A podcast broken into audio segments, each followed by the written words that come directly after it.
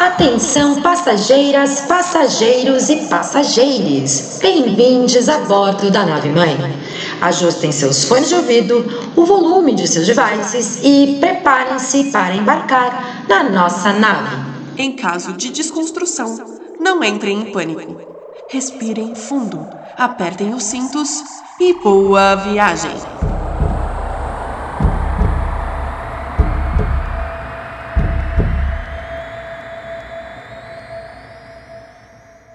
Salve galera, mais um episódio da Nave Mãe. Eu sou a Veri Lima. Eu sou a Lu Ribeiro.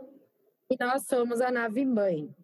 Hoje a gente vai falar de um assunto extremamente importante, que é o Dezembro Vermelho. Muita gente não sabe que existe essa, uh, esse mês do Dezembro Vermelho, que é o mês da conscientização no combate à AIDS, né? E a gente está vivendo um período tão nebuloso de retrocesso em todos os âmbitos da nossa sociedade, e é claro que a saúde é um dos, dos âmbitos mais afetados aí nos últimos tempos.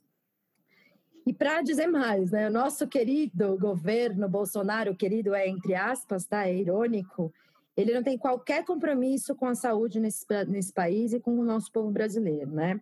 Uma das provas mais recentes disso é o desmonte do programa que trata HIV e AIDS no Ministério da Saúde em maio do ano passado. Reconhecido mundialmente, o setor foi reduzido a uma coordenação e vai dividir espaço com outras doenças que possuem enfrentamento diferente. A invisibilização da doença, promovida pelo atual governo, vai da estrutura ao nome. O Departamento de AIDS passou a ser Departamento de Doenças e Condições Crônicas e Infecções Sexualmente Transmissíveis.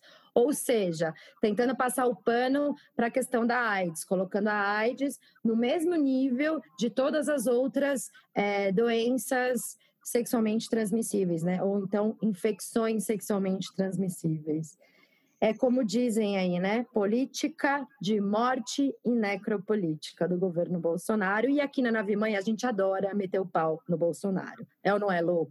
Com toda certeza, sempre, sempre.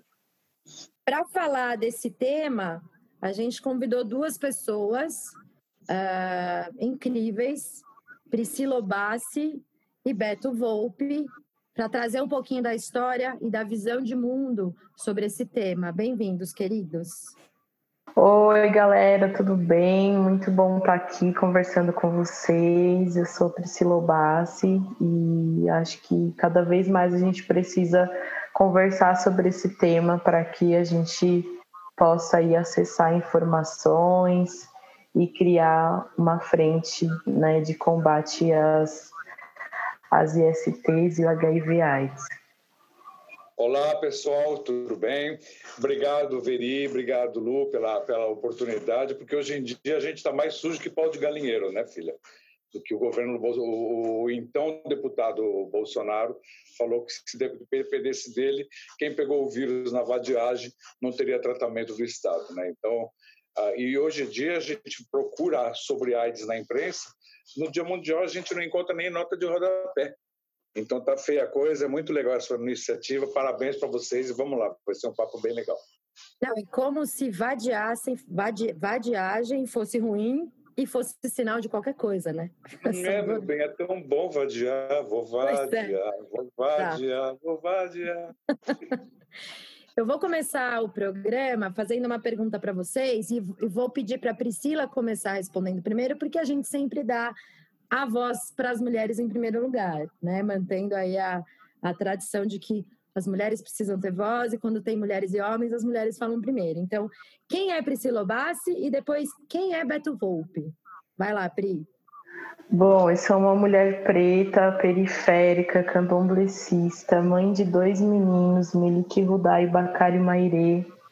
Sou atriz, sou dançarina, sou poeta, né? sou inquieta, sou aquariana, sou filha de Obá. Sou uma mistura aí de ancestralidades, né? Angu e Acarajé, sou neta de mineiros e baianos sempre estive ligada a, a grupos né, que, que tratam da questão étnico-racial e intersecção com a questão de gênero. Assim, mesmo não tendo consciência, eu sempre estive nesse lugar é, já de luta, né? Eu brinco que brinco não, não é uma brincadeira, mas eu sempre falo que eu não tive a oportunidade, né, de ter é, pai e mãe militante de causas, enfim. Então, com seis anos, me contaram na escola que o mundo era racista e a partir daí eu já tive que lutar, né?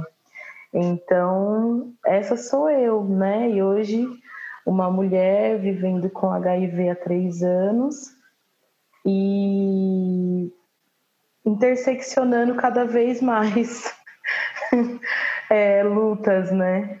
Então, isso é um pouco do, do que eu sou, assim, né? Resultado de muita luta, resultado de muitas mulheres que, que resistiram para eu estar aqui hoje, né, em 2020, vivendo de arte, é, criando meus filhos, sobrevivendo. Então, eu sou, eu sou um sonho bem sucedido das minhas ancestrais. Essa é a Priscila Obassi. Eu eu nasci em São Vicente, moro em São Vicente, no litoral de São Paulo. É, eu, eu, contrariando o que os psicólogos dizem, eu acho que eu nasci gay, porque desde as mais tenra idade eu tenho lembranças muito claras dessa manifestação. E, aliás, essas manifestações me levaram a perder a virgindade aos oito anos de idade, né? Não porque eu queria, mas eu gostei e a partir de então foi uma loucura a minha vida, né? Eu tive uma vida sexual absolutamente intensa desde a minha infância. E, e o que me levou na época da faculdade a ter uma série de, de ITS, né, de infecções transmitidas sexualmente. E em 89 eu, eu levei um grande susto e fiz o um exame e deu não reagente para HIV. E tinha sido um susto muito grande mesmo. Falei, ai, ufa, né? Nada a ver. Aí passei a usar camisinha. Aí apareceu o grande amor da minha vida, pelo menos era o que parecia ser. Né? É, e, e, o que nos levou a, a, a virar um para o outro falar: vamos tirar a camisinha só um pouquinho, porque a gente se ama tanto. E nessas, eu o, terminou o amor, o grande amor terminou em três meses, com um chifre na minha cabeça, para variar um pouquinho. E dois meses depois eu estava fazendo exame, por causa de uma série de motivos, e deu o resultado do reagente para HIV. Isso foi em novembro de 89. E da mesma forma como eu, eu, eu não estava nem aí para o que as pessoas iam falar com relação à minha homossexualidade nos anos 70, nos anos 80 e 90 eu também não estava muito preocupado com preconceito com relação ao HIV. É, eu, eu, sempre fui público, sempre a primeira coisa que eu fiz foi falar para minha família. A gente sempre teve uma transparência muito grande aqui em casa e eu contei com total apoio deles, né? E aliás isso daí foi uma coisa bastante determinante, porque nos 15 anos que eu dirigi a ONG Ipupiara aqui em São Vicente, ficou visível a, a, diferença na qualidade de vida daquelas pessoas que tinham uma aceitação, um apoio da família, seja essa família o formato que for, e aquelas que não, que faziam sigilo ou que haviam sido discriminadas. É gritante a diferença na, na qualidade de vida das pessoas. Eu sei que naquela época era louco, né? 89, não tinha remédio, não tinha nada. E, e eu comecei, começamos a fazer tudo certinho, até que o Cazuza morreu em 90. Aí eu falei, o quê? E a ciência toda falando que qualquer remédio só para o século 21. Aí eu enfiei meu nariz no prato, foi uma loucura os anos 90. Muitas das coisas eu, eu, eu sei por testemunho de outras pessoas, que enlouqueci mesmo. Numa, hoje eu assumo que eu que eu tentei abreviar a situação, né? perdendo muitos amigos em volta para o HIV naquela época horrorosa.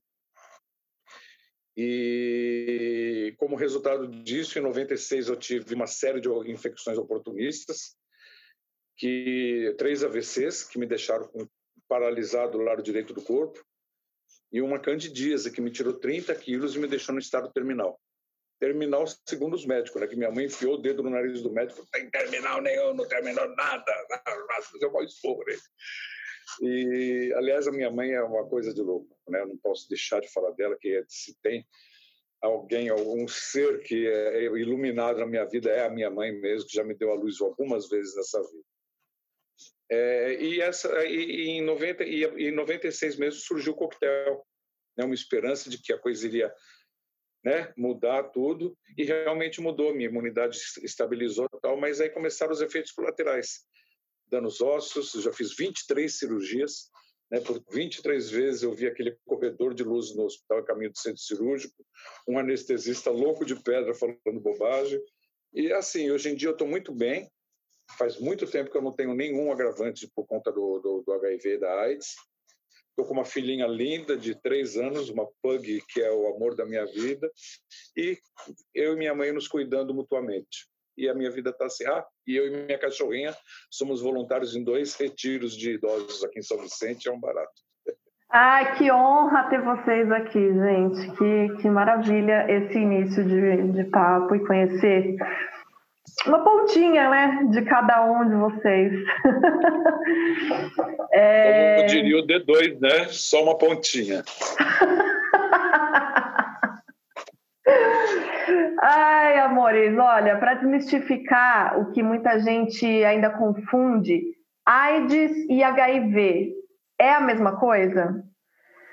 É, é bem diferente, né? Hoje a gente tem, assim, a AIDS é a doença, né, causada pelo vírus e que tem a ver com, com uma ligação, assim, diversos fatores, né? Que é o, a gente tem o nosso CD4 que todo mundo tem, que é o nosso número da nossa imunidade, né?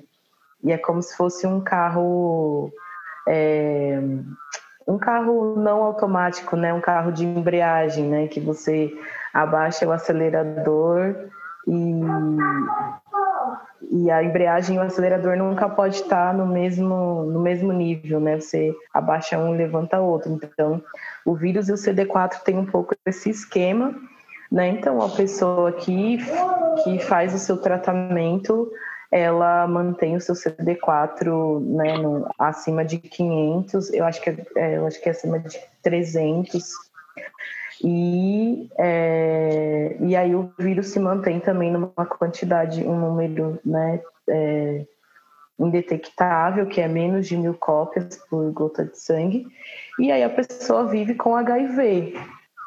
Então, se essa conta não se balancear, aí a pessoa pode desenvolver é, a AIDS, né? Mas, assim, é isso, né? Foi, foi muito legal isso, né? Que, que o Beto... É Beto? Tô falando certo? Beto. Que o Beto trouxe. é, da questão da família, né? Da questão do apoio, porque hoje o que, o que mais mata as pessoas, né? E, e faz a AIDS acontecer é o apoio emocional, né? O apoio, é, social, porque às vezes a pessoa tem acesso a, ao remédio, aos antirretrovirais, a, a todo o tratamento, mas ela não tem o, o emocional, né? Ela não, não consegue se relacionar, ela não consegue conviver bem com isso. Então, é, tem uma questão química, né, que os remédios, assim, eles eliminam um pouco da nossa vitamina D, que é a vitamina responsável aí pela nossa sensação, né, de prazer e tal, e de bem-estar, né, uma coisa química mesmo. Então, eu, pelo menos, tenho que tomar complementação de vitamina D, assim, né, porque o sol de São Paulo também não é um sol que ajuda muito. O tipo de vida que a gente tem não ajuda muito, ainda mais agora em pandemia. Então, a AIDS está ligada a vários fatores, né? O HIV AIDS está ligado a vários fatores, mas que né, tem essa, esse desgoverno hoje, né? Rompendo com várias estruturas de, de lutas aí, de conquistas, e mas o Brasil é um, um país referência, né? No combate na na, na prevenção do HIV AIDS, mas ainda assim a população que mais morre de AIDS né, é a população preta é, e que está ligada à vulnerabilidade social.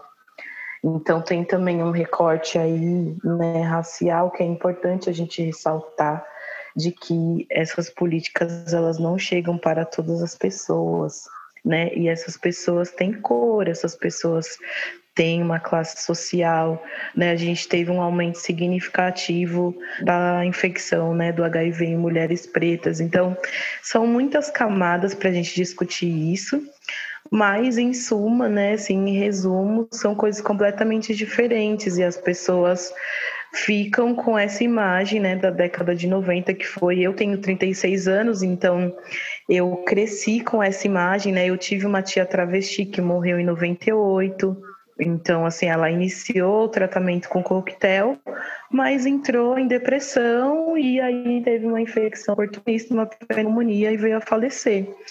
Então, é isso também. Na minha família, por exemplo, tinha essa sombra, né? Então, é o diálogo para dizer que as coisas mudaram, né? Que já se passaram é, 20, mais de 20 anos e que muita coisa é, mudou, né? Então, eu queria acrescentar umas coisinhas do que a Priscila falou. Realmente é diferente, né? Ter HIV e ter AIDS. Agora, as coisas se mesclam um pouco quando a gente leva em consideração uma, uma, uma descoberta científica feita não muito tempo, mas que a gente com HIV está sabendo há, há bastante tempo, que nós estávamos envelhecendo numa velocidade diferente das pessoas que não tinham HIV. Eu fiz uma cirurgia de catarata antes dos meus pais. Né? Eu tive osteoporose com fratura aos 38 anos. Ei, hello! Eu sou homem, sou castanho, né? 36, 38. O que está tá fazendo uma osteoporose aqui? Né? Os cânceres que eu tive tudo. Então, hoje sabe-se que a, o envelhecimento precoce é um fenômeno que independe da administração de medicamentos, efeitos colaterais, tudo. A simples presença do vírus no organismo, disparando no organismo um processo de, de aceleração do, do metabolismo. É, é, usando o exemplo do carro que a Pri falou, é, é como se você dirigisse um carro mil quilômetros por, por, por mês, o teu carro teria um desgaste X. Se você dirigir 10 mil quilômetros, vai ser um outro desgaste. E é isso que acontece. Nós, com o organismo acelerado o tempo todo, estamos desenvolvendo. Eu, por exemplo, eu tomo três comprimidos de coquetel por dia o que é uma maravilha perto dos 20 e tanto que eu já tomei. Uhum. Né? Agora, eu tomo medicamento para colesterol, para triglicérides, para esteroesclerose, para osteoporose, para hipertensão, sabe? Um monte de situações que vão se, se desenrolando que a pessoa que vive com HIV tem que estar muito atenta, porque não é todo profissional médico que está a par disso.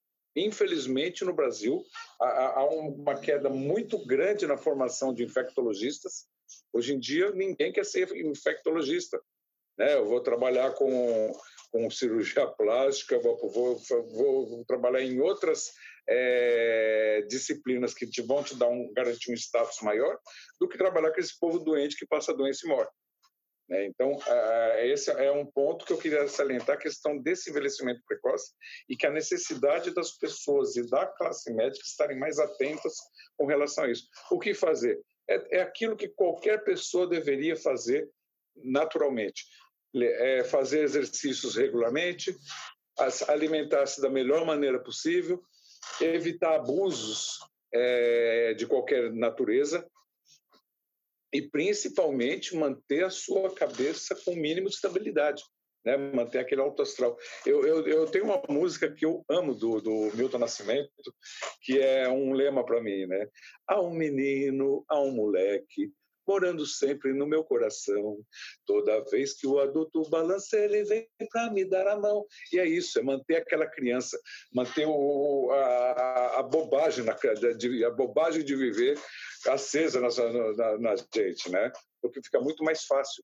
Quando a gente está numa situação limite, e eu já estive várias vezes com elas, é... o medo é o que mais pega na gente. Você entrar numa sala de quimioterapia pela primeira vez na vida é um, uma coisa pesada demais. Então, aquela névoa se forma à tua volta que você não vê nada além do problema que você está enfrentando. Conforme você começa a tirar um sarro da história, é a minha primeira sessão de quimioterapia na Santa Casa de Santos, naturalmente depois de um processo de que durou a tarde toda, eu terminei minha primeira sessão de quimioterapia cantando piadas horríveis de câncer, uma pior que a outra e o pessoal se urinando de rir. A enfermeira chegou para mim e falou: Seu Luiz, você não devia contar piadas assim para esse tipo de gente.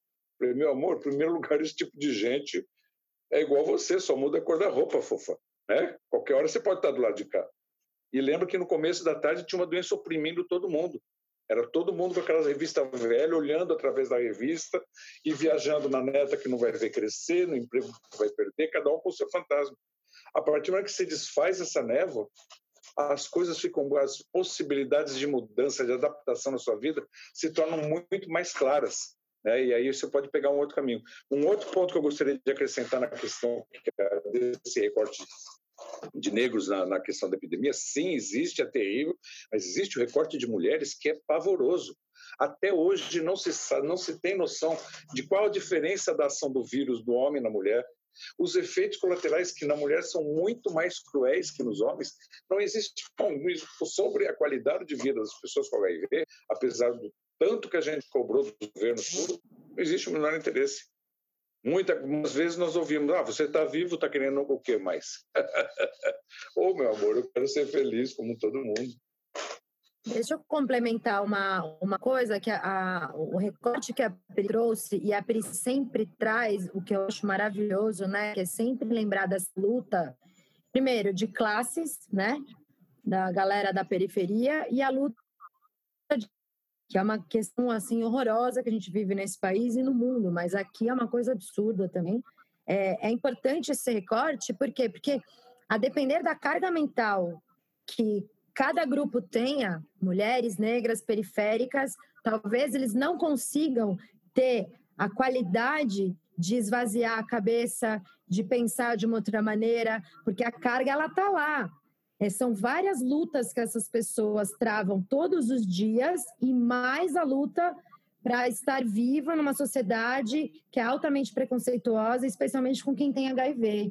Então é, é muito difícil, né? Então a gente tem sempre que lembrar que o que pode ajudar é o privilégio ou não, não sei se essa palavra é a correta, mas que cada um tem dentro da sua condição social e da sua condição racial.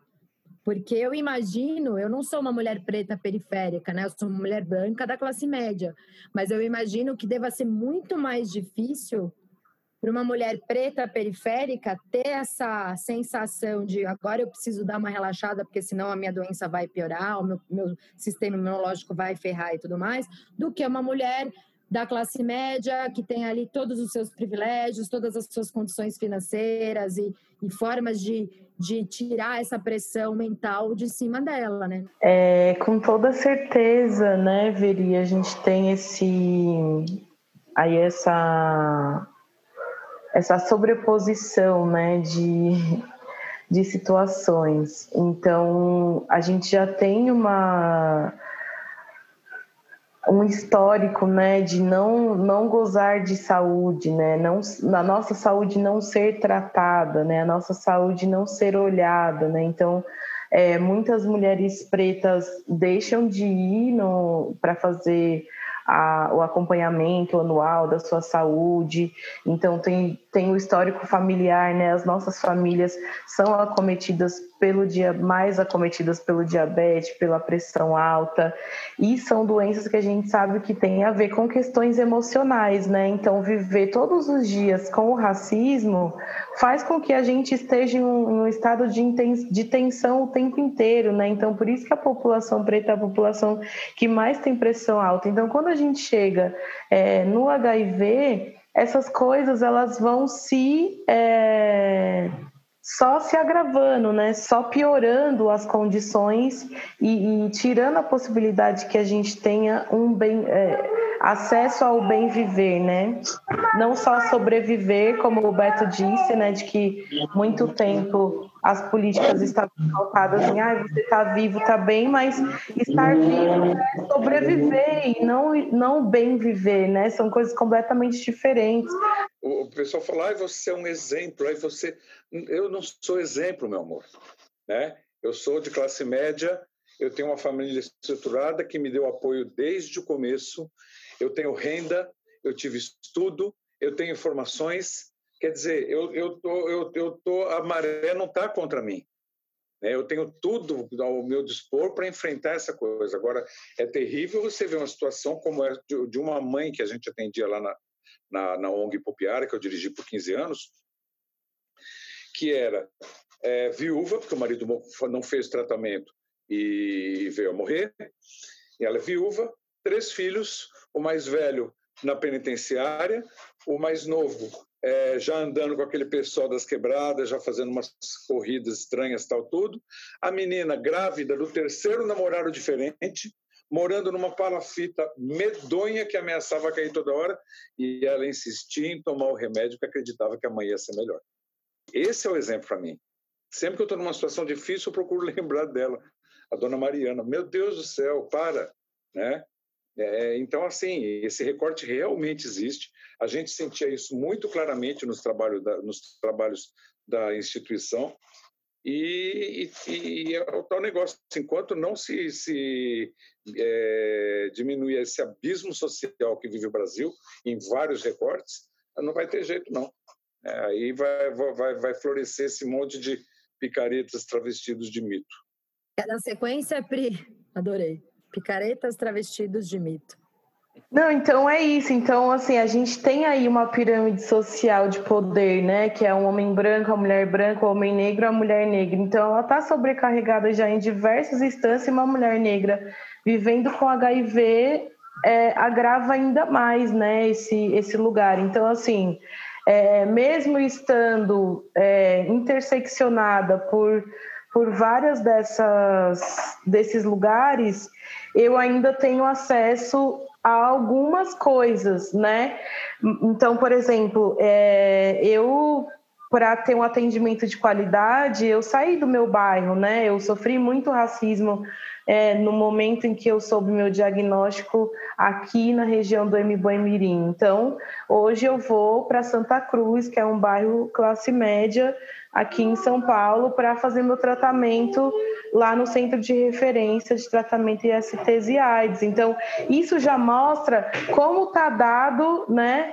É, aí as nossas condições. Então, é, o tratamento aqui ele era, ele era totalmente é, embasado na, na questão medicamentosa, né, numa questão muito de tipo de um olhar é, racista mesmo, né, de assim de enfim, de várias falas, né, de tratamentos, de como a gente foi tratada aí nesse primeiro momento. Então, ir para lá, né, que é como a gente fala de atravessar a ponte, foi primordial para que eu tivesse uma, uma gestação com um pouco mais de qualidade, porque toda vez que eu entra, eu descobri, né, no meu pré-natal do meu segundo filho, e toda vez que eu entrava naquele lugar, é, meu corpo ficava tenso, entende? E assim, eu tinha que ficar discutindo com a pediatra, porque eu tive que desmamar meu filho mais velho, de que eu não dava açúcar para ele, porque ele tinha menos de dois anos. Umas coisas assim que é isso, sabe? O mínimo que a gente tenta manter de saúde na nossa família, assim, porque minha família tem recorte de diabetes, tem recorte de pressão alta, né, por conta de alimentação por conta genética, por conta de tudo, todo esse processo histórico que a gente está falando aqui. Então, é, para mim foi importante atravessar a ponte, né? E não é o ideal, porque deveria ter aqui no meu bairro um serviço de qualidade como eu, como eu acesso lá na Santa Cruz, porque são SUS, né? A diferença é que aqui é o SAI, ele é, ele é administrado pela prefeitura e o, e o CRT é administrado pelo governo e tem ali um centro, né, que tem o um hospital dia acoplado, então você consegue fazer tudo no mesmo prédio, né? Eu ia para para consulta de pré-natal com a infectologista e com a, com a obstetra infectologista também. E quando a gente estava lá esperando, tinha uma psicóloga, uma enfermeira, uma assistente social e uma doula fazendo uma roda né, com essas gestantes, então não era uma espera né, naquele corredor e você já grávida, pensando um monte de coisa, mas era uma troca entre aquelas mulheres e um apoio para aquele momento. Então foi imprescindível para mim ter esse, esse lugar espaço né, de estar tá com outras mães positivas ou mulheres que estavam fazendo acompanhamento, porque o companheiro era HIV hum, positivo, né? Então faz o acompanhamento por conta do bebê sendo um casal soro discordante, mas que hoje é super possível né, que um bebê é, não seja infectado tanto de uma mãe positiva é, e um pai negativo, ou um pai e uma mãe positivo, né, ou vice-versa, enfim. É, então isso foi assim imprescindível, né? Então a gente chega lá no prédio, todo mundo conhece, conhece as crianças, porque né, passa um tempo, e aí como cresceu, não sei o quê, né? Então assim é, é um lugar humanizado, né? Mas quem sabe, né, que o CRT existe, o CRT também não consegue abarcar todo mundo e deveria ter esse mesmo tratamento aqui na região do Mirim, Jardim Ângela, Capão Redondo, onde eu moro não tem, né? O, o tipo de atendimento é, é, muito precário, de um jeito muito grosseiro, né? Então, assim, até o posto, quando eu tive a minha testagem, eu estava é, super tranquila e quando eu cheguei lá, eu fiquei em pânico, né? Eu fiquei em pânico. Então, como que é esse acolhimento, né? Nesse lugar, uma mulher gestante, né? Depois de um tempo, eu tive um descolamento de placenta, é, e com certeza por conta desse emocional, desse nervoso mesmo. A ONG que, que, que eu e algumas outras pessoas com HIV fundamos em, em 99, ela surgiu de um grupo de ajuda mútua, um grupo de adesão ao tratamento que funcionava no equipamento do, de atendimento aqui em São Vicente, para pessoas com HIV. Né? E esses grupos, eles são extremamente benéficos. Ali você se encontra na vida. Ali você encontra um monte de gente na mesma situação, porque é muito louco. Eu, eu, eu... meu médico particular, né? E já troquei de médico várias vezes, mas sempre foi com médico particular. E, e em médico clínica de infectologia, especialmente de médicos especializados em AIDS, é assim: você não encontra quase ninguém na sala de espera. Você chega em cima da hora para evitar cruzar com o seu primo, né? Ali ou coisa parecida. Então eu não tinha contato com outras pessoas com HIV por muitos anos. E por, por mais que eu soubesse que milhões estavam sendo afetados, era eu. A sensação de que era eu, só eu que estava com esse problema, era muito grande. A partir do momento que encontrei outras pessoas, e nisso daí foi, antecedeu um pouco o grupo de ajuda que, que, eu, que eu me inseri em São Vicente. Foi numa reunião do, do no Encontro Nacional de Pessoas Vivendo com HIV, que aconteceu no Rio de Janeiro, em, em 98, que eu fui convidado, é, promovido pelos grupos Pela Vida do Rio e de Niterói, que eu encontrei, de repente eu entrei numa sala, tinha 900 pessoas com HIV. Eu, caraca, velho, que carga viral é essa, meu amor? Né? Pesado o bagulho. E descobri que muita vida ainda tinha para rolar. Né? E eu ainda estava me acertando, me recuperando dos problemas que eu tive em 96, 97, tudo. E foi maravilhoso. E um outro caminho que é excelente, é, é, é, é eu atribuo especial, além do apoio da minha família, além do acesso aos medicamentos e uma série de outras coisas, eu atribuo especialmente ao ativismo. Foi quando eu comecei a me engajar numa luta contra contra um Golias, né? Eu ali o Davizinho e aquele Golias enorme chamado AIDS, né? Como que eu vou enfrentar isso? Eu vou enfrentar isso. E, e, e isso daí foi o que me, me é, sem dúvida nenhuma, fortaleceu meu organismo, fortaleceu especialmente a minha mente. Que você começa a conviver com pessoas diferentes, você vê que eu, sou leonino, né? Quer dizer, leonino da gema. Então sempre foi o meu, a minha roupa, o meu carro, as minhas coisas. E com essa transformação, quando entrei no ativismo, esse foco no meu umbigo se, se projetou para o meu redor. E aí a minha vida teve um ganho de qualidade de vida enorme. Então, eu recomendo fortemente a quem esteja nos ouvindo, que vive com HIV, que procure um núcleo da Rede Nacional de Pessoas Vivendo com HIV, do Movimento Nacional de Cidadãs Positivas, da Rede Nacional de Adolescentes e Jovens Vivendo com HIV, da Rede Nacional de Trans Vivendo com HIV. Você vê a diversidade, de, o grau de organização que, que chegou o movimento de luta contra a AIDS, que infelizmente está enfraquecendo muito, porque os dinossauros estão cansados.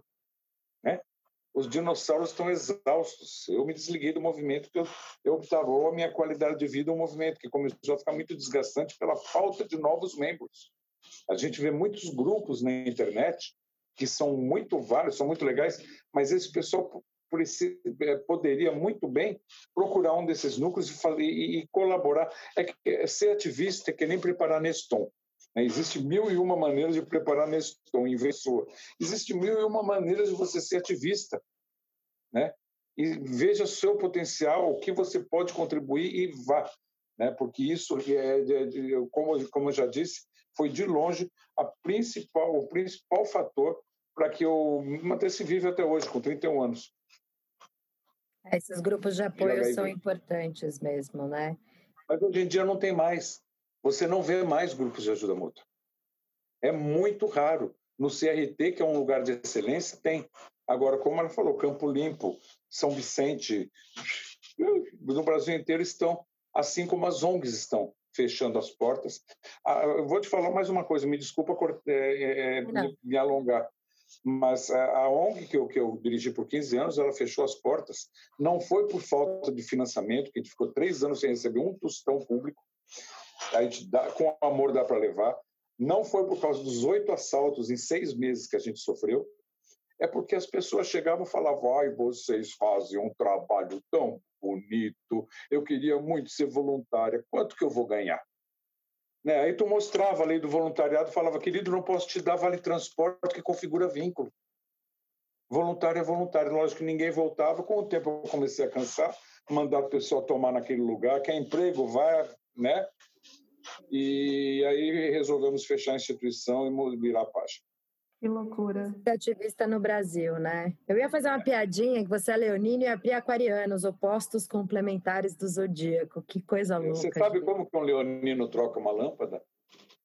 mandando alguém trocar, né? Não, ele segura nela e espera que o mundo gire ao seu redor. Eu vou falar isso pro meu companheiro que é leonino. ai, ai, ai, adorei. Bom, deixa eu fazer uma, uma pergunta para vocês, né? Já que a gente está falando de grupo de apoio, de diferença né, no tratamento de pessoas de classes e raças diferentes. A pergunta ela não é direcionada nesse ponto, mas eu acho que ela tem uma, uma, um, uma relação com as diferenças. Desde que esse programa mudou no nosso governo federal, do ano, cá, do ano passado para cá, vocês sentiram diferença no lance do acesso, do tratamento, de como a, a, a questão do HIV é, é tratada no nosso Ministério da Saúde, no nosso Departamento de Saúde aqui no, nos nossos estados e municípios? Vocês viram essa diferença? Eu queria que vocês me relatassem isso. Eu, eu, eu queria fazer um contraponto nessa história, por incrível que pareça, né? Isso não começou com o governo Bolsonaro. Tá. Isso começou lá atrás. Quando o programa de AIDS virou uma diretoria, de diretoria virou um departamento, de foi descendo a escadinha.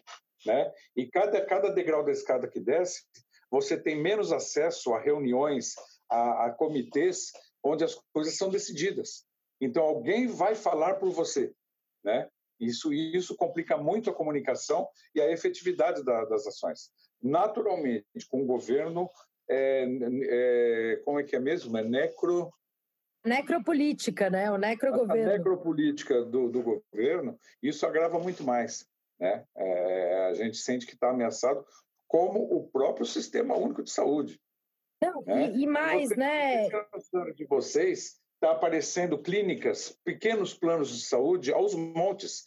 Isso é sintomático, né? E logo, logo, assim que começar o ano que vem, você pode esperar um ataque brutal ao SUS, como nós conhecemos.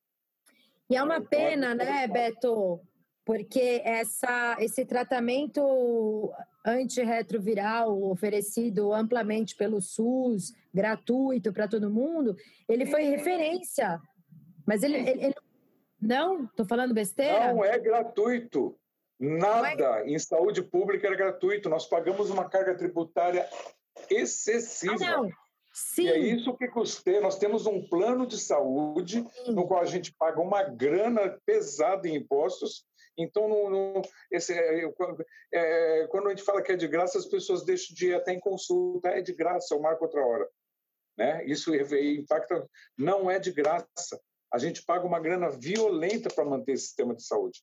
E ele não, deve sim. ser de qualidade. Mas o que eu quero dizer é que é, é, é no nível do SUS, assim, né? É, isso, isso foi, é oferecido no SUS, né? Uhum. E foi, foi até uma inspiração e uma referência para outros países em desenvolvimento, Sim.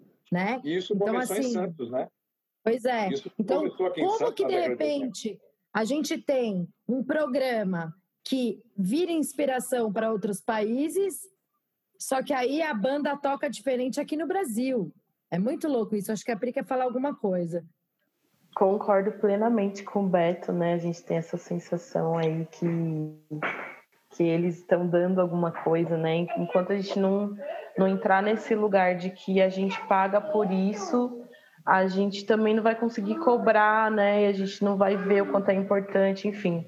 A primeira coisa que a gente sentiu quando teve a mudança do governo, né, foi é, nos xaropes, que são os, os antirretrovirais que são utilizados pelas crianças. Então é de uma crueldade imensa, né? Assim, é, pensar isso, né? De como reduz essa verba e, e, a gente não tem, a gente tem que ter um racionamento dos do xaropes para as crianças. Isso aqui em São Paulo. E essa semana conversando com outras pessoas, né? Porque tá rolando as entrevistas, essas conversas, eu soube que, por exemplo, em Natal é, simplesmente não teve, assim, sabe? Ficou um tempo sem. Então, é, é um governo assassino mesmo, né? Então, é, que tem aí uma política de extermínio, né, que associa o HIV, como o Beto disse no começo, à promiscuidade, é, ainda nesse estigma de que é uma doença da população LGBTQI+, né, e, e, e como se isso fosse uma condição é, de morte, né? Como a gente pensar que as pessoas em, em sistema carcerário não podem ter acesso a, aos direitos humanos. Então, é, para mim, está no mesmo lugar de discussão, né? Esse lugar de, de ter acesso. E a gente, e, e assim, também tem. É, eu, por exemplo, descobri na, na gravidez, então é, não posso amamentar. E, e, tem a doação né, do, do leite em pó durante dois anos, né? Tem esse programa. E a qualidade do leite também caiu, né? Então, assim, durante os primeiros seis meses, eles ofereciam a Pitamil, que é uma fórmula né, muito boa, enfim, indicada para essa faixa etária. Depois, uma marca de um leite também, é, né? Depois, após os seis meses, também legal. E depois foi caindo, assim, foi para uma marca X, sabe? É, e aí tudo isso tem a ver com saúde, né? Porque aí tem mães que não precisam é, pegar esse leite, tem condições de comprar, e tem mães que não, né? E tem, tem mães que esse leite sustenta não só esse bebê, mas as outras crianças também, né? E aí é, é um leite também que não, não, não tem qualidade, né? E é, é um direito, né? Se, se a Organização Mundial de Saúde indica que a criança tem que ter o aleitamento materno até dois anos e essa mãe ela não pode amamentar por uma condição é, de saúde, né? O SUS ele, ele precisa ele precisa garantir que essa criança tem esse aleitamento materno de qualidade, né? Então são muitas, muitas camadas assim, né? É, a gente vai sentindo assim, né? Na, no, na pele, assim, né? Essas, essas diminuições, essas diminuições, né? De verba, essas diminuições de, de, de preocupações, como o Beto diz, que está aí há 30 anos, né? Que, que é quase a minha idade, é, e como as coisas vêm decrescendo, né? Como as coisas vêm decrescendo e, e e é um absurdo, né? Porque assim, a gente tem aí, é, a, gente, a, gente, não tem também investimento é, científico em pesquisa, né? A gente não tem é, uma preocupação. A gente está na porta, né? A gente está muito perto de descobrir a cura, né? Só que é interessante para quem? Né? Porque olha quantas indústrias vão perder. É a indústria farmacêutica, é a indústria do leite em pó, é... são muitas indústrias, né? Eu queria acrescentar, Prilo, mais uma vez, é... a minha esperança não está nas farmacêuticas, apesar de que através delas tenham aparecido algumas alternativas interessantes no sentido da cura. Mas eu fico apostando nessas tecnologias do, do, da segunda metade do século XX para cá, bionanotecnologia, é, engenharia genética, células-tronco, que uma dessas daí que descobrir a cura ou a vacina para AIDS, ela se estabelece definitivamente no cenário científico, né? E vai pagar dividendos maravilhosos para os seus acionistas e todo mundo vai ficar feliz, especialmente nós que vamos ser diretamente afetados por isso. É, a gente acreditava na cura naquele, naquelas épocas sombrias, mas como uma forma de tábua de salvação, né? Vamos acreditar porque é a única coisa que tem que fazer. Ou é isso ou se, ou, ou se deixar levar. E hoje não. Hoje nós temos motivos de sobra para acreditar que a cura está vindo, né? A cura e a vacina. Mas é da mesma forma que a Covid. Por enquanto não tem. Né? As pessoas também não se podem fiar nisso. Ah, a cura está vindo aí, para que, que eu vou né, me cuidar tanto assim? E, e, e se expor a riscos desnecessários todos. Aliás, a, essa epidemia da Covid com a com HIV tem inúmeras semelhanças, inúmeras, né? Nossa, é, é tanto do ponto de vista científico como do ponto de vista social. É, eles já fizeram alguns, alguns comparativos, né, sobre, sobre o vírus, como ele age e tudo mais. E até é muito. É, voltando um pouco só no começo lá que vocês estavam falando sobre a diferença do que da AIDS para HIV também é, é, é, essa confusão que as pessoas fazem no nome Covid e Corona, né? Coronavírus e Covid-19, né? Agora eu queria fazer uma pergunta para vocês. Qual que é a, a, importância do dezembro vermelho para a prevenção e informação do, do HIV, AIDS, das, infecções, das infecções sexualmente transmissíveis e do combate à, à sorofobia, principalmente? Posso começar, Pri? O, é, é, é, aquele negócio, é porque é o único momento do ano que se fala de AIDS hoje em dia. E o carnaval, mais ou menos. Antes falava-se no carnaval bastante, falava-se no Dia dos Namorados, falava em várias situações, várias ocasiões. Hoje é em dezembro e olhe lá, e uma campanha mequetrefe é, feita nas coxas, amedrontando. A gente já sabe que o slogan AIDS mata não funciona. Não é o medo que vai fazer com que as pessoas se previnam, tomem cuidado. Né? E voltou-se a esse slogan este ano. Né? Então, é, é, é importante por isso, para lembrar é, as pessoas da, da, da, da, que nós estamos vivendo aí uma epidemia é, mortal e, e, com índices, é, assim como a segunda onda da Covid, nós estamos, é, Santos, por exemplo, tem o mesmo número de diagnósticos por dia de antes da, do coquetel, dos anos 90. Né? Você vai em qualquer rodinha de fumantes na, na, na, nas noites de flashback, você ouve cada coisa do pessoal de 50, 60 anos, como se essas pessoas não tivessem convivido com a realidade da AIDS. Ah, agora não precisa mais usar camisinha, tudo. Eu falei, meu amor, né? eu costumo perguntar nas palestras que eu dou, quem dirige? Quase todo mundo dirige. Quantas pessoas se deixaram de matar hoje porque você se preocupou e desviou, buzinou, brecou? E um monte, um monte. O povo está assim no asfalto, meu amor. Imagina no lençol. Ninguém está nem aí, está muito, tá muito relativizado. As pessoas estão fazendo um, um, um cálculo de custo-benefício com tudo na vida que é muito danoso. Né? E, e a gente está vendo as consequências aí nos relacionamentos afetivos, e uma série de situações, e é muito louco. Então, é importante, sim, o dezembro vermelho, assim como seria importante é, reforçar as ações do Candlelight, que acontece em maio, no final de semana posterior ao Dia das Mães, no domingo posterior ao Domingo das Mães, uma atividade iniciada em Nova York, porque o governo Reagan é, negava que existisse uma epidemia nos anos 80, não, não tem nada, até que os pais, familiares e amigos de pessoas que haviam falecido em decorrência da AIDS foram para as ruas portando velas e encheram quadras de uma avenida importante de Nova York, que teve o apoio da imprensa. Aí foi evidente que existia uma epidemia. Então, acho, eu acho que essas ações que, que trazem visibilidade para a epidemia é, são bastante importantes, porque hoje em dia, como eu já falei, a gente está mais sujo que pau de galinheiro, meu bem. Eu acho que é de extrema importância que a gente abra esse assunto, que a gente discuta, que a gente fale, que a gente traga as informações, né? Porque a gente tem aí cada vez mais uma, é, uma iniciação à vida sexual, né? Acontecendo precocemente. E aí eu estou falando, por exemplo, da da cultura, é, da cultura de estupro, né, da cultura da novinha, é, dessa relação aí nas quebradas com, com o funk, né? Quero deixar aqui bem escurecido que eu não abomino funk, eu acho o funk uma, é, né, uma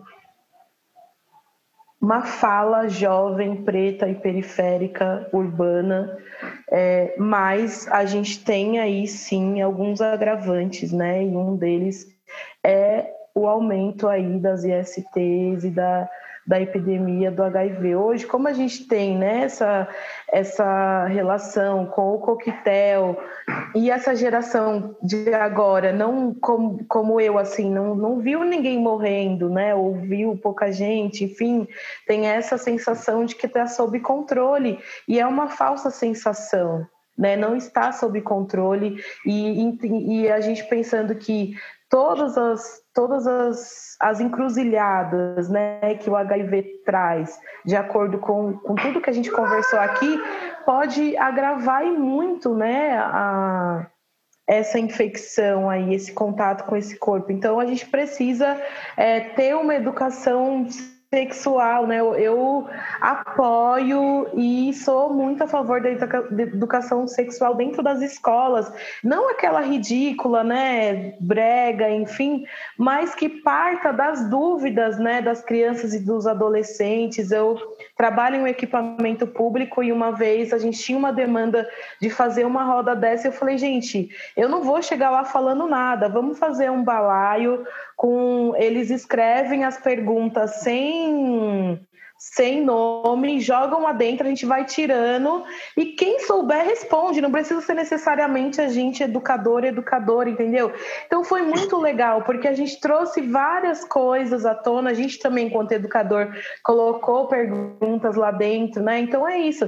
Eu não sabia de um monte de coisa que eu sei hoje vivendo com HIV né? Então, às vezes parece que é um problema nosso e não é um problema nosso, é um problema de todo mundo. Como o racismo não é um problema meu que sou uma mulher preta, é um problema da sociedade. Como o machismo não é um problema nosso de mulheres, é um problema de todo mundo. Como a homofobia, a lesbofobia, a transfobia não é um problema da população LGBTQI+, é de todo mundo, porque tem a ver com relação. Então, se a gente não tratar né, essa epidemia da HIV AIDS como algo nosso e, e, a gente vai cada vez mais esses números vão aumentando e a gente vai é, perder, né? Perder possibilidades aí do diálogo, perder possibilidade de saúde, enfim, eu acho que tem é, algumas, algumas medidas que estão né, aí em voga, que é a PrEP, a PEP, né, que é a pré-exposição e a pós-exposição, e que está sendo usada também de uma forma leviana, né? Então, ah, eu vou, eu vou usar a PrEP e vou ter uma, uma, uma relação aí livre, e a gente esquece das outras ISTs também, né? Que são tão graves quanto. Assim, eu conheço uma menina de 20 anos que teve que é, fazer uma cirurgia e tirar um pedaço da vagina dela por conta de HPV, né? Porque ela pegou Ai. mais de, de, é, de cinco tipos ao mesmo tempo em um super grave e, e teve que fazer, tirar um pedaço da vagina. Então, a gente precisa falar sobre isso e não no lugar do medo, mas no lugar da responsabilidade. Uhum. Né? A gente precisa se responsabilizar pela nossa vida, pela vida das pessoas que a gente se relaciona e não colocar o sexo num lugar moral, o sexo num lugar de, de punição, o sexo no lugar, ai não, porque é, né, só pode com amor, ou enfim, esse lugar também romântico, principalmente para as mulheres. Né? Então, a gente precisa e se a gente não conversar, a gente não avança, né? Só uhum. o diálogo. Então, o dezembro vermelho é importantíssimo para que a gente consiga pautar todas essas arestas aí, todos esses lugares que estão um vácuo, um abismo, né? Na sociedade que a gente vive cada vez mais fundamentalista, cada vez mais não laica, cada vez mais machocêntrica, né? É. Então, acho que é isso. Pri, é, queria que você falasse um pouquinho sobre a PrEP e a PEP, tá bom? É, a PrEP é, um, é uma hoje das, das possibilidades né, de prevenção à epidemia, então é a pré é, profilaxia pré-exposição ao vírus. Então é, é, ela foi pensada né, para as pessoas que são trabalhadoras é, do sexo, né? Foi uma medida pensada mais nessa população, mas hoje muita gente está fazendo uso desse desse método, né? Então, o que acontece? A pessoa toma o antirretroviral, né? Ele tem efeitos a partir de sete dias para o sexo anal e a partir de 20 dias para o sexo vaginal. E aí a pessoa, é, enfim, tem essa, essa possibilidade aí, né? E a PEP é a, a profilaxia pós-exposição. Então, a pessoa sofreu um abuso, a pessoa, enfim, é, se relacionou com alguém que ela acha que pode ter corrido risco. Então, ela vai imediatamente em um lugar, em um atendimento especializado, é, fala sobre essa situação e aí ela vai tomar também durante 28 dias o, o antirretroviral e aí depois de um mês ela, fa, ela faz o teste assim, né, no, no dia seguinte e, e, depois também. Então, essas também são, são formas de, é, de prevenção, né, à, à epidemia. O Pri, pegando esse gancho aí da prevenção, é, como que a galera pode fazer o teste rápido como que é esse teste e onde a galera pode fazer, Pri ou Beto, tanto quem quiser responder, porque eu acho que isso é uma informação super importante, né, para quem está com a pulga atrás da orelha aí, quer tomar uma medida rápida. Então, Veri, eu acho que a gente não, não deveria pensar assim, quem tem a pulga atrás da orelha. Eu acho que todo mundo tinha que se testar sempre, né?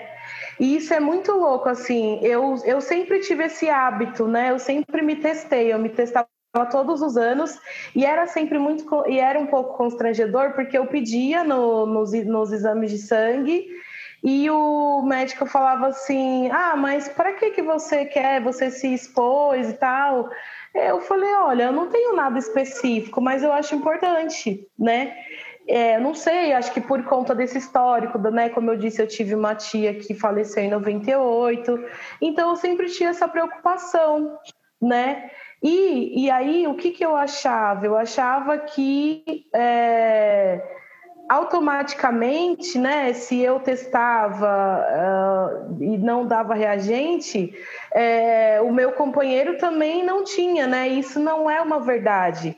As pessoas já podem ter se relacionado com alguém.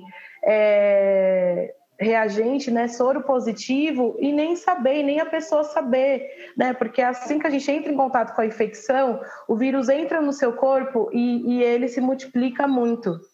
E aí depois o corpo ele tem uma, uma reação, né, os seus anticorpos começam a agir e aí esse número de cópias ele diminui. Então você pode ficar anos aí com um número de cópias em que sua imunidade não faz aquela coisa da embreagem acelerador e você vai vivendo, né? E aí você pode se relacionar com uma pessoa soro positiva um ano, dois anos e não se contaminar.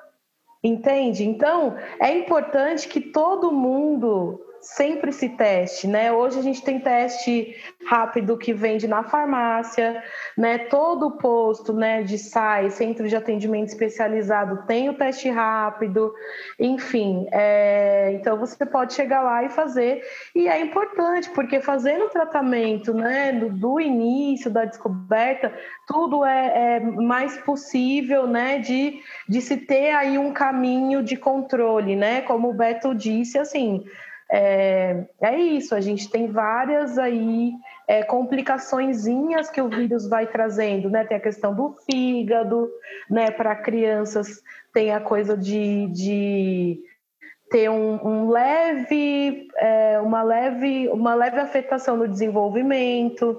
Então tem muita coisinha assim que que vai acontecendo, né? Então é importante a gente testar. Quando a gente decide tirar a camisinha com alguém, é, é importante que a gente vá junto com essa pessoa, né? E fala, mano, vamos fazer esse teste aí para a gente ficar de boa, vamos fazer sempre, né? Vamos ter respeito se essa relação for aberta, né? Porque a gente está tendo essa confiança. Mas o que acontece é que todo mundo fica no achismo né? E aí mete o louco e tem medo de se relacionar com uma pessoa assumidamente. Olha, eu sou soro positiva, eu me trato, eu sou indetectável. Ai, não, você eu tenho medo, porque você tem HIV. Mas mete o louco lá na balada, entendeu? Vai pro banheiro e transa com a pessoa que você acabou de ver. E HIV não tá na testa de ninguém né? Eu sou uma pessoa soro positiva e sou gordinha, então não tem aquele estereótipo de, meu Deus, a pessoa está magra, né? Como diziam aquela frase super é, preconceituosa, tipo, ai, ah, nossa,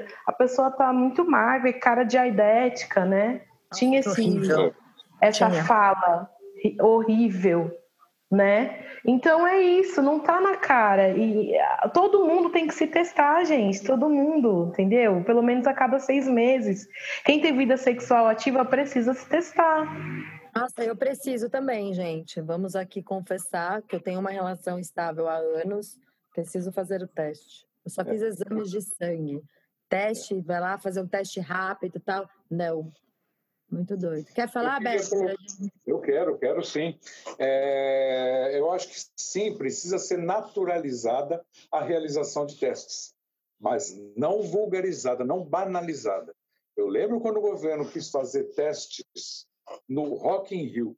Eu ficava imaginando a situação. O casalzinho se conheceu na primeira noite né, do, do, do Rock in Rio e está se apaixonando. No terceira noite, aí vamos fazer o exame de AIDS, que é como o pessoal vulgarmente fala. Faz o exame de um dá reagente, o outro não. O que, que vai acontecer com essa cabeça? Né? Que está no céu, vivendo um novo amor, curtindo um festival do caramba, né? para não falar do caralho, e, e falei, desculpa. E, e de repente você abre um buraco debaixo dos seus pés. Existe um estudo de 2004 da, da USP e que 90% das mulheres que recebem o diagnóstico de, de câncer de mama é, desenvolve é, sintomas análogos ao estresse pós-traumático. Gente, se em câncer de mama, que o câncer hoje em dia fala-se o nome da doença, né? Hoje teve um tempo que nem isso se falava, mas já está mais naturalizado o convívio com, com a doença câncer. O que, que, que, leva as pessoas a crerem que não vai ser assim com a AIDS, que não é assim com a AIDS? Uma vez nós estávamos num, num encontro nacional em Brasília e estava sendo lançado o Fique Sabendo, a estratégia da, de testagem do, do, do Ministério da Saúde. E do estande saiu um rapaz com camisetinha de ONG, bolsinha, andando como se estivesse em outro planeta. Um grupo de ativistas estavam perto e falaram: escuta, o que aconteceu? Acabei de descobrir que estou com AIDS e vou morrer. O cara é chapado de informações. O cara tinha todas as informações no trabalho dele na ONG. Mas nessa hora, o teu o racional vaza, né? fica o emocional e aí é muito perigoso. Por isso que eu questiono muito essa estratégia de exames de farmácia. Eu fico imaginando aquele cara que mora numa kitnet na 9 de julho, né? aquele barulheira toda, nono andar, segunda-feira chovendo, a garrafa de Sinar já na mesa da sala com um copinho ali, porque teve um, uma traição na história, aí teve uma separação tal, e, aquela, e, e de repente resolve fazer o teste e dá reagente. Né? Como é que vai estar essa pessoa sem nenhum amparo emocional para segurar essa barra?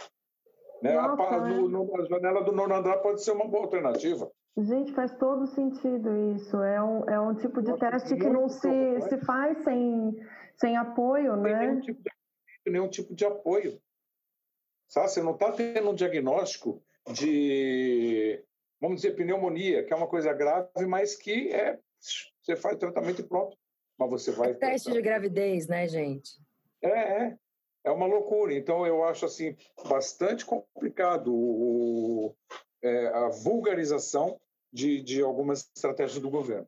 É que, na verdade, te, deveria ser um pouco mais abaixo, né? Para a gente poder é, é, sentir a tranquilidade de fazer um teste rápido em casa, a gente, precisa, a gente precisaria estar munido de muito, muito mais informação e muito mais apoio de medicamento, de tratamento e tudo mais, pra, né? Porque eu acho que é isso, né? Pode falar, Pri. Na cabeça de muita gente, AIDS ainda é sinônimo de morte. Por Exato, incrível que pareça. Uma parcela da população banaliza. Você vai no Itararé, na praia badalada aqui de São Vicente, as pessoas com HIV estão bonitas, peitoral lindo, coisa, tá tudo, né? Pô, o cara ali tá com HIV e tá bem, para que, que eu vou ficar chupando bala com papel? Uhum. Né? Enquanto isso, tem uma outra parcela que ainda acha que você pega HIV sentando na privada que uma pessoa com HIV sentou. Exato, exato. Sim. Muita desinformação. Muito, é um muito... mito que a internet vai solucionar os problemas de informação da sociedade. Porque junto com um monte de informação que vem pela internet, vem um monte de barbaridades que você lê. Né? E muita Fala, gente Pri. acredita nessas barbaridades. Achei muito legal isso que o Beto trouxe, né? E eu fico pensando que é isso. É, esse teste rápido ele tem essa, essas duas facetas, né? Uma que é tem gente que não tem coragem de ir em um lugar público e falar, olha, eu quero me testar, porque ela acha que alguém já vai julgar que ela fez alguma coisa. No caso de homens, né? Se aquele cara bem machistão, ele vai falar, nossa, vão achar que eu sou gay, porque é, é tanto estigma, é tanto estereótipo, é tanta loucura. E aí, às vezes, isso é uma alternativa, mas aí cai nessa armadilha de que aí dá reagente a pessoa não tem ninguém, e aí o que, que faz com isso? Então, tudo isso volta no que a gente está falando aqui o tempo inteiro da informação, porque se a gente está munido de informação, se a gente sabe que o teste é uma coisa né, que deve ser corriqueira e não vulgarizado, acho isso muito lindo que você falou, Beto. É, deve só quis deixar mas... tudo muito bem escurecido. Adorei essa expressão. Adorei. É, porque, claro, já está há muito tempo, né? É lógico, meu bem. e eu, eu gosto muito disso, assim, né? Porque se a gente tem acesso à informação e se a gente entende. Só um minuto, filho, já te atendo. Se a gente tem acesso à informação e se a gente entende que isso é um lugar de saúde, a gente, né, abre a cabeça para um monte de coisa, né? E, e, e, pode se tratar, né? Pode prevenir aí essa epidemia também. Porque grande parte da epidemia é isso que eu falei, a gente vivendo com HIV que não sabe e ah, eu não, né? Eu só eu só tive dois namorados né? E aí acha, ah, não, aquela ali que deve ter, que transa com todo mundo. É o alecrim dourado, é... né? Que, que vai, transa com todo mundo, tem a xoxota de ouro, né? E não Mas sabe o que, que acontece? Às vezes essa pessoa que tem muitas parceiras, muitas pessoas parceiras na, na vida sexual dela, ela, ela se cuida muito mais de cuida. quem tem relacionamentos longos, duradouros. Então, é, é, é, é uma falácia, né? Hoje a gente tem um aumento na terceira idade do HIV, a gente tem um aumento nas mulheres casadas. Então, hum. é para isso que a gente precisa olhar. Ninguém está ninguém tá impune, né? né? Posso acrescentar uma coisinha, Pri? A dificuldade do diagnóstico dessas duas populações que você citou, terceira idade e, e mulheres casadas. Porque chega no médico com todos os sintomas de infecção por HIV. Mas a última coisa que esse médico vai pensar é impedir um exame de HIV para ela. vai pesquisar, vai demorar um tempão e muitas vezes essa demora para ter o diagnóstico certo pode ser o diferencial entre a vida e a morte das pessoas. Exatamente, exatamente. Veri, vamos para o bate-bola? Valendo. Um desejo. Ver meus filhos adultos. A cura da AIDS. Um sentimento. Resistência. Resistência. Concordo plenamente. Uma esperança. A cura. o fim do racismo. Uma esperança que nosso país volte às mãos do amor, em vez do ódio. Uma palavra de ordem. Amor é inteligência precisa exercitar, de Maria Tereza, esse verso. Uma palavra de ordem, reagente, reaja. É, reagente não é só um diagnóstico, reagente é um estado de espírito. Reaja às situações. Bri, gostei muito do que você falou. Ver meus filhos adultos. E eu acho que eu entendi por quê. Muito bom. Tem duplo sentido essa sua, essa sua fala. Fiquei tocada com ela. Você é foda, mana. Eu tenho uma coisinha similar a isso também, que é morrer depois dos meus pais. Que eu já perdi meu irmão caçula, ele suicidou-se por causa do transtorno bipolar, e acho que minha mãe não merece perder dois filhos. Então, um dos meus grandes desejos na vida é enterrar a minha mãe. Meu pai já foi, agora falta a mamãe. Que lindo isso. Não que eu queira ver minha mãe morta, pelo amor de Deus. A gente entendeu. Não, por favor. A gente entendeu. Fizemos até um coro aqui, porque a gente entendeu. Então vamos lá, gente. Agora, então, para finalizar, a gente vai para o nosso quadro. Solta a vinheta, me leva, nave mãe.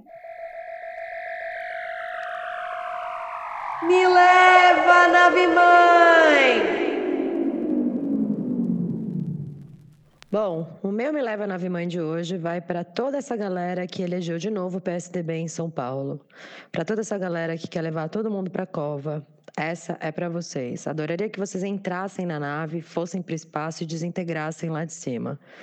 E virassem pó que não servisse mais para nada, para que vocês não pudessem perpetuar a espécie de vocês em nenhum lugar do planeta, do universo, etc.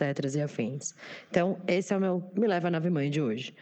Ai, cara, eu queria, é, na verdade, eu queria pegar o Bruno Covas e mandar para a nave mãe, levar para algum lugar, desintegrar no espaço. eu acho que o meu, meu me leva à nave mãe é isso, assim, né? É, é, é, politicamente falando, a gente viu, a gente sempre fica tropeçando na esperança, né?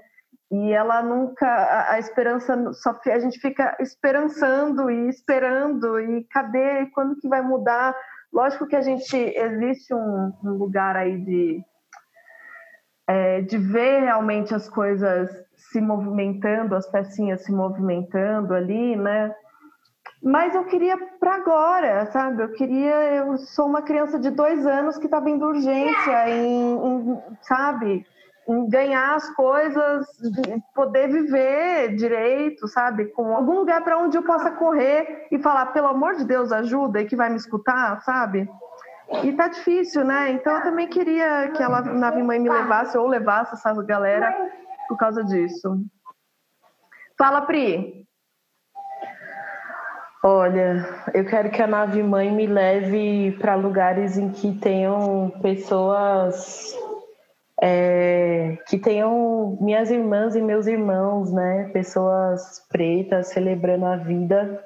Esse começo de ano eu visitei o Quilombo de Palmares e eu sempre lembro disso, né, assim, durante essa pandemia, de que foi um lugar que existiu durante 100 anos, durante um regime escravocrata que durou, né, mais de 400 anos aí mais de 500 anos, e existiu um espaço-tempo, né? Existiu essa nave-mãe que foi a República, né? Foi uma República Quilombo de Palmares. Então, é, nós, pessoas pretas, estamos sempre em estado de tensão, E quando a gente se encontra, é esse espaço-tempo galáctico, sabe? De, de respiração.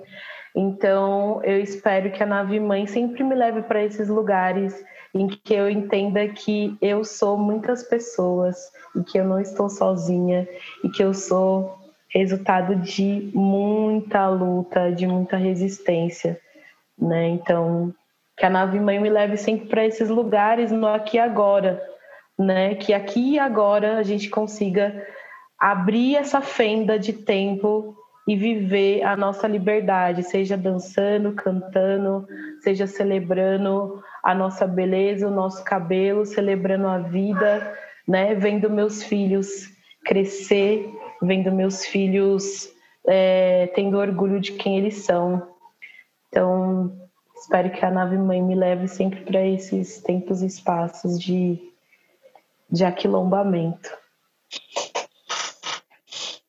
Tem um filme da década de 80 chamado Meu Querido Companheiro, bastante pesado, retratando o começo da epidemia em Nova York e em Los Angeles, é, que após mil situações, né, o filme, como disse, pesado, mas no final, o, três dos amigos, vários foram tal, mas três amigos é, estão numa praia linda, deserta. Você acha que nós vamos encontrar, reencontrá-los novamente? Né, as pessoas que eles haviam perdido. Nisso começa a tocar uma música lindíssima e começa a aparecer todo mundo que havia morrido, né? E começa a fazer uma puta festa. Então eu espero que a nave mãe me leve um dia para essa festa, onde eu vou reencontrar tanta gente querida que, que foi muito precocemente, né? Gente amada e que, que não conseguiu é, levar a vida adiante e que eu encontre essas pessoas e que a, a, felicidade volte a ser a principal lei para todos os humanos. Gente, que aula de, de tudo, né? Né, Veri? É, não sei nem, nem nomear, assim, o tanto que eu aprendi é, com vocês agora. Não sei nem se vocês têm essa noção, mas se não tem essa noção, fiquem sabendo que eu falo por mim, falo pela, pela Veri, falo pelas pessoas que estão ouvindo a gente nesse momento. É, gostaria de agradecer demais a presença de vocês. Queria que vocês, para encerrar, passassem, enfim, fizessem o jabá de vocês, o contato de vocês, o que vocês quiserem divulgar, pode ficar livre para divulgar. Vai lá, Beto. Bom, é, meu contato, Beto Volpe, nas redes sociais. Eu, eu não me entendi com o Instagram até hoje, então estou no Face, tá lá, Face. Beto Volpe, soletrando Volpe, V de velório, O de óbito, L de lápide, P de pêsames e E de enterro. Jesus né? amado. Ou V de volúpia, O de orgasmo, L de língua, P de pinto, E de ereto. Ah, prefiro esse! Prefiro esse! Número dois, por favor. Então, pessoal, não sei se vocês vão poder disponibilizar o link para adquirir o livro, que o meu livro, Morte e Vida Positiva, ele é, são 300 páginas, é, é meio vento levou, né? e, e, e, o vento levou realmente muita coisa. Mas tem, não por acaso é um, é um nome análogo ao Morte e Vida Severina do João Cabral de Melo Neto. É, é ah, muita morte, muita morte, muita morte, mas a vida no final sempre acaba se impondo e impera sobre a, a, a vida do Severino. Ah, eu quero esse livro já para agora. E um abraço para todo mundo, um beijo para todo mundo. Respeite a pessoa que vive com HIV, é, previna-se nas relações sexuais e no uso de drogas e, e seja feliz, né? Que a gente não é aidético. Né? Nós somos pessoas que, assim como qualquer outra pessoa nessa vida, a não ser que tenha ódio no coração, só quer ser feliz. Você, Pri? Eu tenho um livro que é o Poesias Pós-Parto, que eu uh, escrevo poemas, né, tem 40 poemas, eu escrevo desde o puerpério do meu primeiro filho, que tem quatro anos, e né, passa pela gestação do Bacari, que tem dois, e é, enfim, conta um pouco essa travessia. E aí eu quero ler um poema aqui para encerrar, que chama HIV Positivo. HIV positivo. Bacari, vento que anuncia, em amor traz a notícia. Espírito de coragem se coloca em risco e da morte desenha outra imagem. Gratidão é a única coisa a sentir, saber em estado de luz e não em sombras de doença. Orixá alimenta minha crença e a vida que estava por vir me ensina que os pés precisam sempre ir. Me faz todo dia abraçar em presente o tempo que passa, ser com vontade de viver, por eles e por mim. O que dizer sobre coragem se verem me acovardando? que seus olhos brilhem ao me verem brincar, que eu seja a verdade de agir e não só falar, que cada poro exale sonhos, incolorido eu seja guerra e paz. Mairê, sua força é facão e mata fechada. Quem sou eu para ter medo diante de sua bravura? Eu reverencio tua alegria e renomeio essa tatuagem. Há importância na vida e isso é positivo. Lindo, Pri! O livro está à venda no site da Oralituras, né? Eu tenho a minha página Poesias Pós-Parto no Instagram, Priscila Obas, tem o link lá na bio. E é isso, né? Dizer que é, por mais que seja um baque, eu agradeço muito, né? É, meu filho veio trazer essa notícia e ele é um espírito maravilhoso, alegre. Então a gente precisa olhar as histórias de vários ângulos, né? E ter um diagnóstico de uma infecção, uma possibilidade de você repensar também a forma de viver. E é assim que eu, que eu enxergo é, viver com HIV, né? E, e, quero ser sempre um exemplo para eles, né? Uma, quero ser é, um orgulho para os meus filhos, né? Que eles olhem e falem, meu, eu não vou ter medo disso, não, porque minha mãe tá aí fazendo as coisas dela, sonhando, vivendo, a gente tá curtindo, né? E a vida é todo dia, né? A morte é uma desculpa, todo mundo sabe que vai morrer. Só que a gente fica fingindo que não vai acontecer, né? Maravilhosa. E só para fazer uma, um adendo, Lu, o livro é roxo e amarelo. Ah. Uau, também quero, gente. Já, já, irei, já irei atrás do, do link. Depois eu vou pegar esse link aí com vocês já vou adquirir. Gente, muito obrigada. É, Valeu! Foi demais, demais, demais. É uma honra ter vocês aqui. Para quem está ouvindo agora, siga a gente nas redes sociais também, Facebook, Instagram, tá como navemãe.cast. E nos streamings, para vocês ouvirem o podcast, é navemãe.cast também. Certo, Veri? Certo, eu agradeço demais aos dois. Beto, prazerzão conhecer você. Você é um cara massa, divertido, leve. Obrigado, meu amor. Obrigado. É uma história obrigado. incrível. Eu quero ler o seu livro também, né? Vai ser um prazer. Pri, você sabe que eu te amo, que eu te admiro muito e que sempre que eu posso eu divulgo teu trabalho, que eu sou paga-pau do teu trampo mesmo, você é uma super poeta. No dia do poeta, eu sempre lembro de você. Então, assim, continua esse seu trabalho maravilhoso da arte, da poesia, da dança e trazendo leveza para a sua comunidade, para os seus filhos e para nós também. Obrigada por somar. Um beijo, Obrigada, gente. viu? Beijo. beijo Foi um prazerzão te conhecer. Você é inspiração total, assim. Queria te dar um abraço bem forte, dizer que eu honro muito a sua vida e que quero viver aí nessa leveza, nessa alegria, nesse axé que você tem, tá bom? Vou botar vocês em contato, vou passar os telefones de vocês. Legal, maravilha, beleza. Tá bom? Beijão. Beijo, Beijo gente. Obrigada.